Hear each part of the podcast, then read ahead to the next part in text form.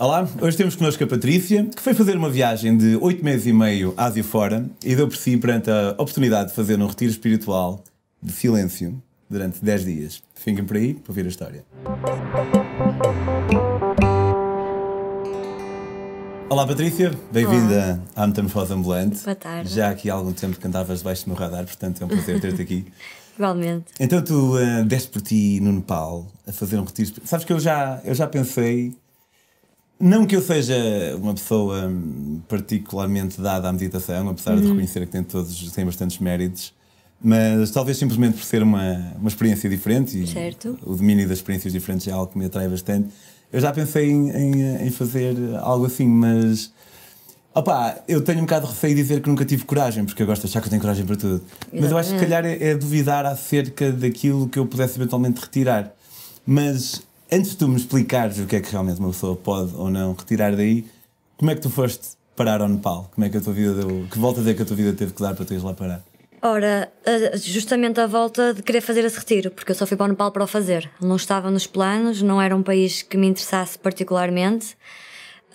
Na verdade, eu queria fazer este retiro já há alguns anos, mas também eu tinha esse, essa falta de coragem ou medo, mas também tinha aquele interesse de. É aquela coisa de que tu queres fazer algo que não sabes como é que vais reagir. Mas Então, porquê é que tu já há alguns anos querias fazer? Tipo, sempre Por desafio pessoal. Ah, e aliás, a minha motivação foi uh, única e exclusivamente desafio pessoal. Eu querer saber se consigo fazer. E se conseguir, estando nesse limite, como é que eu sou nesse limite? Não é? Que pessoa, o que é que eu descubro sobre mim? Só que, opá, assim, as condições não são fáceis. De maneiras que eu andei, não, quando comecei a viagem, não estava a pensar fazer. Andei, Começaste, saíste de Portugal? foste- Sim, eu saí de Portugal, comecei na Tailândia, fiz Laos, Camboja, fiz aquela toda, zona toda do Sudeste Asiático. Ah, e foi quando estava no Myanmar eh, que conheci imensa gente que tinha feito este retiro. E achei eu que aquilo fosse um sinal, não era nada. Basicamente, aquele lá tem o centro mais famoso. Então, tipo, tu encontras pessoal na rua, todo o pessoal que está na rua viajante foi lá fazer aquilo. Eu era a única que tinha ido lá. No Myanmar? No Myanmar. Por acaso não tinha ideia que fosse assim. Sim, porque o Vipassana é um retiro de meditação, foi criado pelo Goenka e ele era birmanês. Portanto, digamos que há pessoas que vão lá porque acreditam que lá é que é, que é, o, é o mais fixe, exatamente. Então eu achei. Exato, então eu achei, "Ei, estou a conhecer montes de gente que está a fazer, se calhar tenho de fazer, e opá, vou fazer. Que se lixe, vou, vou fazer. Fui à net procurar e aquilo tem imensas, tem lin- listas de espera enormes. Às vezes tens que esperar dois, três meses. E opá, encontrei um no Nepal e pensei, why not? Mas foi o primeiro retiro desse género durante a viagem que fizeste ou anteriormente tinhas Eu fiz uma coisa mais ou menos similar na Tailândia, logo no início da viagem, dois meses depois. Mas era assim uma espécie de comunidade onde tu tinhas yoga, onde tinhas meditação também, onde tinhas. Um, opá, tinhas só três horas de silêncio por dia, não era assim uma coisa muito maçadora, muito difícil. Tinhas liberdade, podias tomar um café, podias sair à tarde, podias conversar com as pessoas. Ok. Não estavas numa prisão. Então foi assim, eu pensava que só ia fazer esse.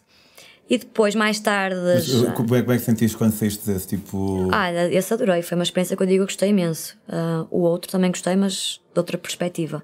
Ok. Porque o, o, o retiro do Nepal foi completamente silencioso, portanto, não foi, eu não fui feliz lá. Por muito bom que aquilo tenha sido, não é uma experiência que eu diga e foi altamente divertido imenso. Claro que não me diverti, deprimi. Mas foi Mas bom. sentes que o segundo foste mais levado a fazer o segundo porque tinhas feito o primeiro e curtiste tanto e Não. agora está na altura de fazer o. Acho que não, porque o primeiro não tinha nada a ver com o segundo. O primeiro, tanto que o primeiro até era criado por um eh, casal eh, alemão, portanto era assim uma coisa até um bocado western. O, eh, o do Nepal era mesmo oriental, digamos assim, muito mais rígido. Ahm, acho que eram coisas completamente diferentes. Ok.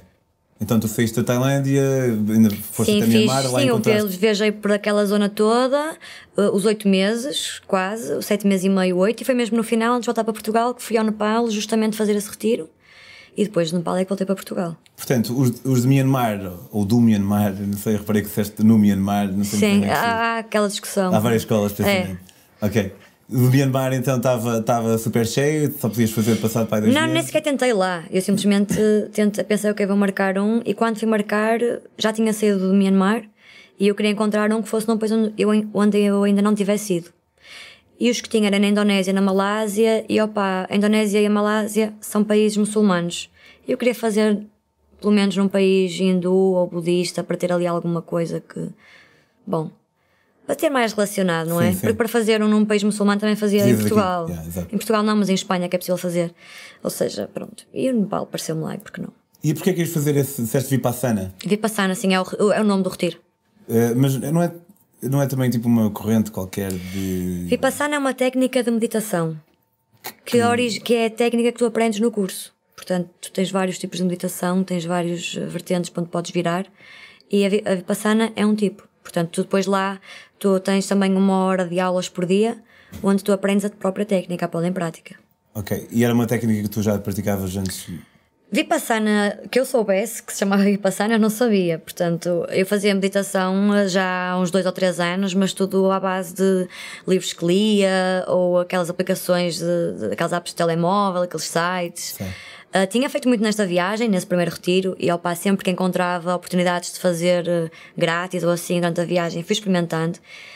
Ah, mas que eu saiba, Vipassana eu nunca tinha praticado, pelo menos que eu soubesse. Ok, ok. Ah, mas sim, foi lá. Então foste, hum, arranjaste o sítio eh, no Nepal anteriormente ou chegaste lá e foste à procura Não, não, eu tive três meses antes que tive que marcar, porque aquilo tem filas, toda a gente no mundo faz. Toda a gente no mundo quer fazer, pelos vistos. E aquilo também é, opá, se calhar por ser gratuito, também as pessoas, não sei, digo eu, se calhar tem uma maior afluência. Mas não és, és convidada tipo, a dar uma contribuição no fim? Apesar de Sim, ser- és convidada se quiseres, mas não és sequer. Até te passam um recibo, portanto. Diz? Até te passam um recibo. A sério? Yeah. Ok, portanto, ok. não é assim, opá, se quiseres dás, se não quiseres não dás. Então tu voaste para o Nepal, para Katmandu, suponho. Sim, Curtiste Katmandu? Por acaso adorei. E Sério? toda a gente testa. Sim. Opa, eu gostei, eh, mas eu, há uma cena que me marcou bastante que, que é estar numa rua qualquer daquelas ruas estreitas e eu olho Hum. para cima quase que não vejo o céu de tanto, tanta placa Uhum. Tanta- para o hostel que há. E eh, pá, eu não sou daquelas pessoas que só curtir ah, pá, aquele sítio onde nunca ninguém foi, Uhum. mas eh, estava um bocadinho presente dentro de mim, mas acabei por, por curtir na mesma. Eu gostei imenso da poeira, da confusão. Eu, para mim era daquelas cidades, eu tive muitos dias em Katmandu, cheguei quatro dias antes, e opá, quatro dias para Katmandu é muito tempo. Eu passei dois dias simplesmente sentada a ver aquela confusão toda à minha volta. Eu não fui à Índia. E eles me dizia que opá, tinha ali um bocadinho de Índia. E eu fiquei, "Tch, que pena, já ter bilhete para Portugal, senão daqui ia para a Índia direto. Faz uma cena que me fez bem de confusão em Katmandu, não sei se tu viste. Uh, Putos a cheirar a cola. Não. nunca Epá, eu vi alguns meus, putos pai de 9 anos com pá, cola, né? Suponho que aquela tipo aquela Sim, cola sim, sapateiro que metem tipo num, eh, no fundo de um, Uau. de um saco daqueles do pão. Eu estou na rua tipo. Na boa, pá, olha, na vida deles, a conversar aqui, de Por repente. acaso tinha reparado. Yeah, opá, pode, Ou se calhar lá está, aconteceu e eu não. pode ter sido apenas casualidade, não, não Exato. sei, não sei se é normal ou não, não arriscaria a dizer Claro que é é normal, possível. só baseado na minha experiência, mas, mas foi uma cena que me gostou um bocado de ver. Exato. Então andaste um bocado no Nepal, 4 dias e depois Sim, depois fui logo para o retiro, portanto. retiro era aonde? Era em Kirtipur. Basicamente, estes retiros normalmente são sempre perto do- da cidade, que era para as pessoas poderem ir. Bom, hoje em dia há também os transportes, mas antigamente não havia. Este retiro já existe há anos mesmo. Mas também tem que ser um bocado afastado por causa dos barulhos, portanto, aquilo é sempre no meio da natureza. É suposto que tu não andes a ouvir autocarros, nem carros, nem a pita delas. Então aquilo é em Kirtipur, acho que, que é uns 6 km. Aqui apanhas outro carro para lá, Não, tive que pegar um táxi. Ah, fica para aí que é meia horita. meia horita. E que é, chegas e quem é que te, alguém te refere? É Chego assim? e, e, e vi imensa gente e perguntei, ok, cheguei, o que é que eu faço? Preenchi uma fichinha, deram uma fichinha para preencher, uh, mandaram-me entregar todos os meus valores, porque aquilo é, é um retiro silencioso, ou seja, o objetivo lá é que tu medites 10, a do- eh, 12 a 13 horas por dia. 12 a 13 horas por dia. 12 a 13 horas por dia, tu estás sentado num quadrado de um metro por um metro, sete pernas às chinês, e é suposto que tu medites tanto quanto possível. E de forma a que tu consigas meditar melhor, é-te retirado tudo o que te dá prazer e tudo o que seja interação social. Portanto, tu só não podes, além de não poderes falar, não podes também ler, escrever, ouvir música, hum, não podes ter relações sexuais, nem que seja masturbação, não podes matar animais, hum, por isso a comida também é vegetariana, portanto, há assim uma série de, de, de- Tu não podes fazer nada. Yeah. A, maior, a melhor definição que encontrei para isto foi um tipo que eu conheci no Myanmar que me disse: Tu durante 10 dias, se quiseres ser boa pessoa, uma pessoa não podes. Yeah. Tu só existes. É tu, é tu desceres ao, ao, à insignificância humana de apenas estás a existir. Ou, Ou, seja, epá, insignificância. Eu percebo o que queres dizer. percebes a insignificância de, de, de, de não, te, de não te pores com aquelas tretas de ah, sou bué- sei lá, hoje em dia não, nós somos pessoas muito importantes e somos bem especiais e, e tu ali, tipo, és só. E tens tipo alta identidade, Tens alta identidade, yeah. e ali tu E e, a ali- pessoa que está ao teu lado é igualzinha a ti. É, se e tu és só tu, e tu estás só. E an- antes disto, o máximo que tinhas meditado um dia tinha sido no outro. Ah, pá, uma hora. Nem É. isso, nem isso. Pff, 30 minutos. Nunca Epá, 13 isso horas. é Mas de- também se parte do princípio que tu não vais conseguir estar as 13 horas a meditar e isso faz parte do, da ideia. Portanto, lá está, continuando. Eu chegando lá, tive que dar tudo que eram os meus, os meus bens materiais. Fiquei só com a roupa que tinha. Levaram-me ao meu quartinho, que era a dividir com uma rapariga. Era um barraco. E tinha lá umas coisinhas a separar, eu dividia com uma miúda. O que também é engraçado, porque durante 10 dias eu dividia o quarto com uma pessoa que eu não sabia quem é que ela era. Eu não sabia de onde é que ela era. Era um corpo, tal como é, tu. Era um corpo. Nós, nós também não é aconselhável olhar nos olhos, mas nós olhávamos às vezes como que a querer transmitir alguma coisa, percebes? Naquele, naquele sufoco de, de estar ali sem falar. Um, e entretanto, depois eu não sabia se podia falar ou não, eu fiquei calada. Não me custou muito o primeiro dia. E depois, ao final do dia, tivemos uma cerimónia. Não custou muito? Não, primeiro no dia. primeiro dia, claro. Eh, e depois veio então a cerimónia, fizemos uma cerimónia que a partir daí sim começou o Nobel Silence, que é assim que eles chamam. Tu faz um pacto de silêncio mesmo. Um, e depois foram, opá, depois foram uns 10 dias e há uns dias melhores outros piores, porque tu acordas às 4 da manhã, não é? 4 da manhã, uau. Sim, tu tirando o tempo em que comes e dormes, só meditas, só estás ali sentada e estás apenas às chinesas, portanto é difícil adormeceres, Pois. percebes? Ou seja, a tua cabeça vai pensar em 300 mil coisas e é expectável que isso aconteça, porque a menos que tu sejas um guru que pratica meditação há 40 anos, não vais conseguir estar as 3 horas a meditar. E opá, aquilo é muito produto da tua cabeça. Porque repara, por exemplo, nos primeiros dias quando lá cheguei, eu, sou, eu dormi imenso. E eh, aquilo acordar às quatro da manhã para mim não era nada fácil. E eu lembro-me que, que eu acordava, eu não sou daquelas pessoas que se lembra dos sonhos, mas eu tinha imensos pesadelos.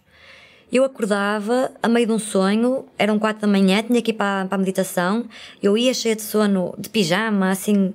Percebes? A- Quando acordas e nem sequer podes falar, nem sequer podes perguntar onde é que eu estou, acordas a meio de um pesadelo e já estás a ser levada para lá, porque tínhamos lá umas senhoras que, que pá, orientavam quem é para ninguém ficar a dormir, nada do género. E de repente eu Havia, passava a tipo, meditação, um sim, elas iam lá tipo com um gongo ao teu ouvido, mas não falavam para ti. Ou seja, aquilo era mesmo estranho. e tinha que ser, não é? Se não tens de estar telemóvel nem nada para te Sim, não tinhas telefone, não tinhas nada. Podias ter relógio, eu não tinha. Eu também nunca sabia que horas eram, era super estranho. E nesses primeiros dias eu lembro-me que ia para a meditação às quatro da manhã, só tínhamos o pequeno almoço às seis e meia. Eu acabava por adormecer, mas de pernas às chinas a coisa não dava. Depois nós íamos, tomávamos o pequeno almoço e havia ali um tempo, uma hora e meia, que eu ia dormir, que era uma pausa. Ou E seja, era permitido, não ias tipo à era, era, não, era permitido ter às pausas, fazer o que quisesses. E eu lembro-me que nos primeiros dois dias, todas as pausas que tínhamos, eu dormia e acordava com pesadelos e não sabia em que realidade é que eu estava, porque eu vivia ali entre, percebes? Entre Por isso aquele parece tão sonho. espetacular como péssimo. Mas é, é péssimo, porque sabes quando tu acordas no meio de um pesadelo e perguntas onde é que eu estou, o que é que se passa, e não podes perguntar. E eu ficava ali, tipo, dois minutos a perceber em que realidade é que eu estou, e de repente, ah, estou aqui. Tu podias. Opá, e, e poder, talvez não seja a melhor palavra, porque as pessoas não podiam controlar-te a esse nível, mas tu falavas sozinha. Falava. Ok. Eu saía da meditação muitas vezes, hum, eu nunca ficava lá mais de uma hora sentada, não dava. As dores nas pernas também eram horríveis. Eu vinha cá para fora e insultavam-me. O que é que você quer fazer? Porquê é que estás, porquê é que me vais embora? Porquê é que estás a passar por isto? Eu, não, agora vou ficar. E aí, porquê é que não vais embora? E porquê é que eu haverei de ir embora? Eu queria fazer aquilo. Essa era a minha única motivação. É, que- lá está, é aquela curiosidade em tu quereres fazer alguma coisa que não sabes como é que vais reagir. Então vais. Sim, epá, eu como disse há um bocadinho, eu sou bastante solidário com esse tipo de, de pensamento. Só que eu acho que também às vezes hum, nós podemos ser um bocado o nosso próprio inimigo, não é? Tipo, Certo. por exemplo, eu não sou daquelas pessoas que diz que desistir nem sequer aparece no meu dicionário. Yeah. Sim, não, sim, acho que sim, às sim, vezes há, há que saber desistir. Certo. No entanto, pá, tu não, não, eh, apesar de, pelo que eu estou a ver, concordas comigo que às vezes é, é preciso Certo, saber certo. desistir, não, não, e apesar de teres questionado a tua continuidade lá, hum, não, aca- acabaste por não desistir porque parecias, sentias que estavas a fazer aquilo que devias fazer. Não, não, eu entrei logo com mindset eu não vou desistir. Porque eu acho que se tu entras com o mindset que queres desistir é muito fácil. Até mesmo se tu quiseres desistir, eles não te permitem com tanta facilidade. Tu dás o seu passaporte à entrada e eles tentam criar um bocado de resistência. Portanto, tu chegas lá e dizes: Olhem, quero desistir. Eles mandam-te para trás, mandam-te aguentar mais um dia ou dois, porque opá, toda a gente quer desistir. Aquilo, estar 10 dias sem nada, sem comunicação, sem falar. Nós somos seres uh, biosociais. O ser humano precisa de, de, de interação social. Se te tiram isso tudo, é demasiado, é psicologicamente muito doloroso. Claro. Toda a gente quer desistir. Se eles também deixassem logo, eu creio que ninguém ia acabar a chegar ao fim. Tinhas ter mesmo muita resistência para. Assim, eu pensar realmente em desistir, não pensei. Mas, mas já tinha entrado com essa ideia de que há aquela linha que eu não vou pisar, porque eu sei que se pisar aquela linha de começar a sentir-me irrequieta, ansiosa, percebes? A questionar muita coisa, tipo, eu vou, vou para ali abaixo e desisto. Portanto, eu vou manter-me aqui naquela paciência, naquela resistência e opa, não tens nada a perder. Porque nesta, nestas coisas de será que arrisco, não arrisco, que acabas a dizer, nós podermos ser o nosso pior inimigo, eu parto sempre do princípio que se eu não morrer, está-se bem. Pois é, costumo dizer algo parecido morrer, quando pergunto se Eu só não quero morrer. Mãe, e perder um membro. Exato, exatamente. E esta é uma experiência que, opa, em termos de segurança, estás tranquilo, portanto, por que não? Yeah, a partida mais importante. Exatamente. Mas, E- por exemplo, sim, sim. hum, lá está, eu nesses primeiros dias andei assim um bocado abananada, mas depois hum, aí fiquei com aquela ideia de que nós estávamos lá 40 pessoas e aquilo para todos nós era a mesma coisa, era a mesma experiência, na realidade. Sim, sim. Mas no fundo todos nós tínhamos uma experiência diferente, porque aquilo é só um produto da- da tua imaginação, no fundo. Ou seja, repara, se tu estás 13 horas a tentar meditar e não consegues, tu vais pensar em coisas. E opa, o ser humano tende a pensar nas coisas que são piores ou, ou nas coisas más. Ou seja, eu acho que dura- depois de ter passado essa fase, esses dois, três dias em que eu estava ali sem saber onde é que eu estava, depois de me ter ambientado a acordar cedo, tive ali aquela fase em que. em que. Boa. Conseguias, que, conseguias eventualmente chegar a um. Não, tive aquela fase em que tu. Ah, em que tu começas a pensar demais e tens muito tempo para fazer e não sabes o que há de fazer com ele. E tu começas a pensar em tudo que já te aconteceu na vida. Coisas más, coisas boas. Com maior eh, espectro para as coisas más. De maneira que tu, opá, eu posso dizer, eu chorei imenso. E tudo que me magoou na vida, desde, desde pequenina até agora, todos os episódios que eu tive que me magoaram, eu vivi-os da mesma maneira como quando eles aconteceram. Sério. Porque eu tinha tempo para eles.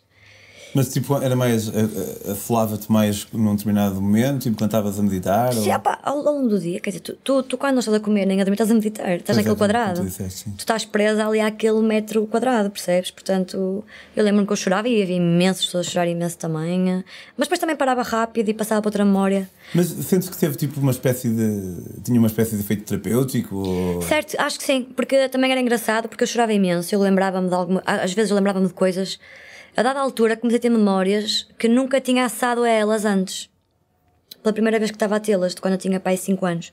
E às vezes não sabia se era eu que estava a acessar pela primeira vez uma, uma memória muito antiga porque estava a ter uma oportunidade para isso, ou se era eu que estava a inventá-la Pois. percebes? Por, em resposta a um ambiente sem estímulo nenhum. Mas de qualquer das Mas formas. tu tens essa sobriedade, pá. é- Porque tu questionas tudo, tu, tu, tu- eu pelo menos questionava tudo. Eu, será que isto aqui está mesmo a acontecer? Será que não? E eu acho que. eu pensava em imensas coisas, mas lá está, eu conseguia. Também passavam, eu vivia novamente todas essas situações da minha vida e mesmo no futuro eu imaginava toda a gente a morrer. Eu estava a tentar meditar e imaginava a morte da minha mãe. Depois imaginava receber a notícia da morte do meu irmão. E eu acho que isto foi um jogo psicológico na medida em que, opá, eu dada altura. Parece uma moca isso, meu. É, é sem dúvida nenhuma. Eu, a dada altura, comecei a achar: eu, opa, isto é a minha mente que me está a pôr de frente contra as minhas piores memórias e os meus piores medos a nível de futuro para me fazer desistir. Porque não está a aguentar um ambiente sem estímulo social nenhum. Yeah, yeah. Estás a perceber? Tive esta, esta sensação de que, opá, não, eu tenho que ser mais forte que isto. E não tenho dúvidas nenhumas de que eu não teria aguentado os 10 dias se eu não tivesse criado este distanciamento e pensado, Patrícia, tudo aquilo que estás a pensar não é real. Na realidade, que estás a viver agora, tu estás num retiro no meio do Nepal e tanto quanto tu sabes, está toda a gente bem e feliz e saudável. Por isso, isto é só um produto da tua imaginação que te está a fazer desistir. Só tens que ser mais forte que isso. Só tens que saber resistir a isso. E opá, tu criares o distanciamento entre os teus pensamentos e tu, isto é uma cena muito de meditação. Mas é estranho, porque opá, tu assumes que tu és a tua mente, Pois. não é? E, a- Mas e a isto- cena que. Desculpa interromper-te, mas é a cena que mais eh, me separa, talvez filosoficamente, apesar de eu te perceber perfeitamente, Uhum. é que eu, eu, eu quase tenho uma opinião diametralmente oposta, que para mim eu não sou nada senão a minha mente. E justamente. Percebes? Mas depois também podes questionar se a tua mente são ou não os teus pensamentos. Já, eu na verdade não sei, eu sei que a minha mente habita no meu cérebro, por exemplo. E, e, e, eu, produz e- pensamentos. eu não acho que seja o meu cérebro. Certo, mas reconheces que, por exemplo, os teus pensamentos não são reais. Ele, é real que eu os tenho. É real que tu os tens, mas eles não são reais. Ou seja, eu estou a, a imaginar que estou a receber a notícia da morte de um amigo meu. Claro, sim. Pronto. Aquilo não é real, aquele pensamento não é real. Sim, nesse aspecto, especialmente não acreditando, acreditando eu, como tu, pelo que já, já conversamos, não acreditando em mensagens que possam Certo. vir e cenas assim, não, já, não, são, não são reais. Exatamente. E opa, lá está, eu acho que se não tivesse eh, conseguido criar esta distância, eu ia entrar dentro das emoções, dentro dos pensamentos, ia sentir as emoções que estão ali por detrás e talvez não tivesse, não tivesse aguentado. Sim, isso é.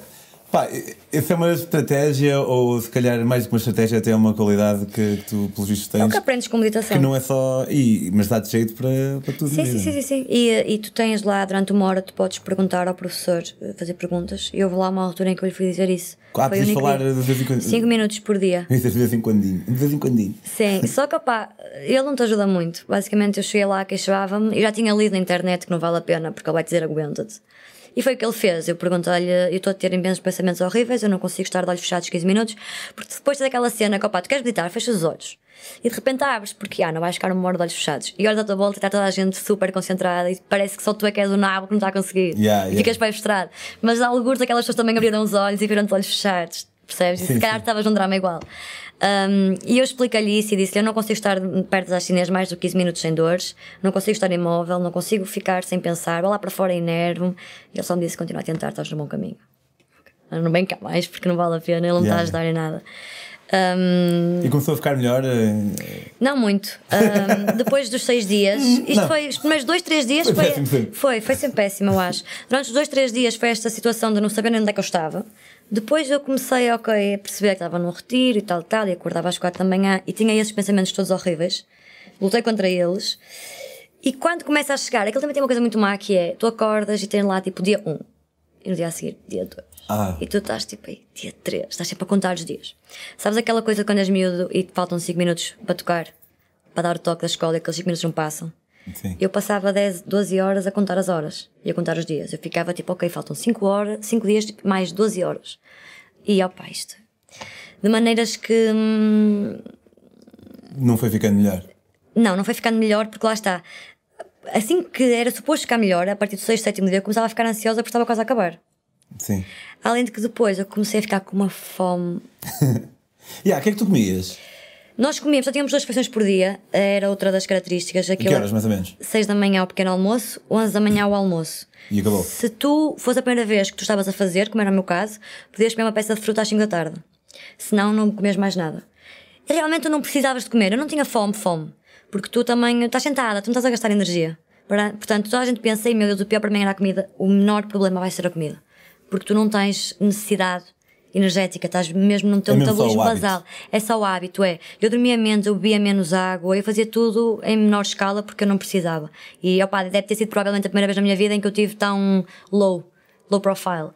Ahm, de maneiras que nós comemos sempre, a comida era sempre a mesma, era sempre hum, sopa de lentilhas.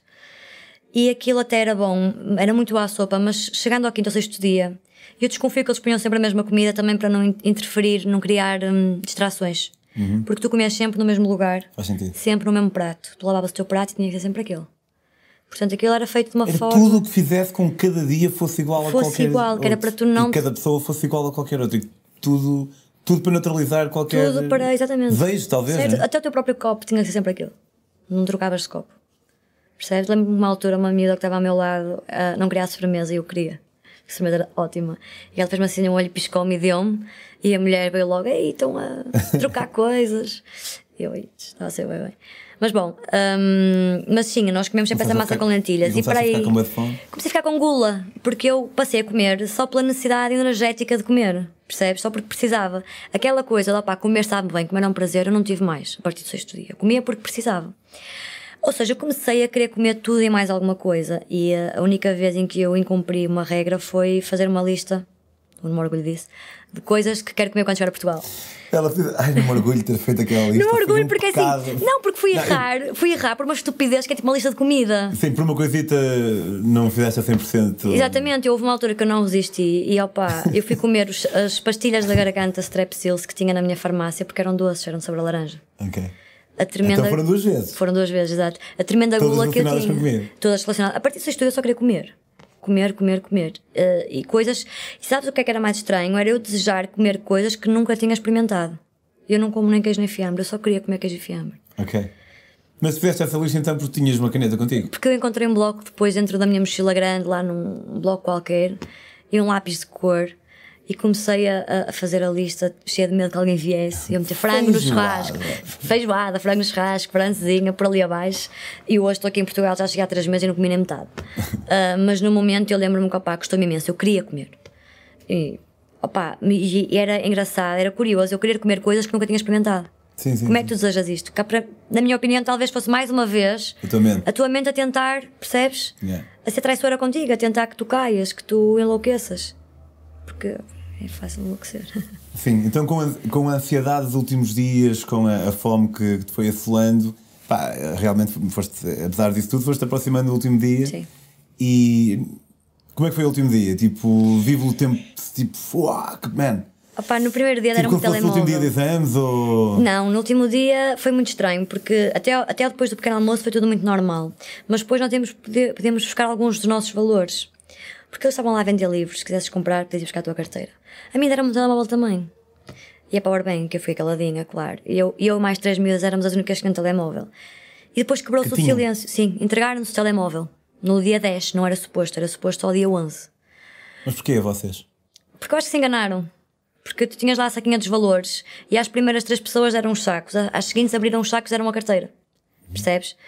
Ahm, ou seja, foi, eu acho que foi erro. Mas tu no último dia já podias falar, porque eles não querem que tu saias de lá e partas logo de silêncio absoluto para de repente seres largado em Katmandu, naquela confusão. Então tu podes falar.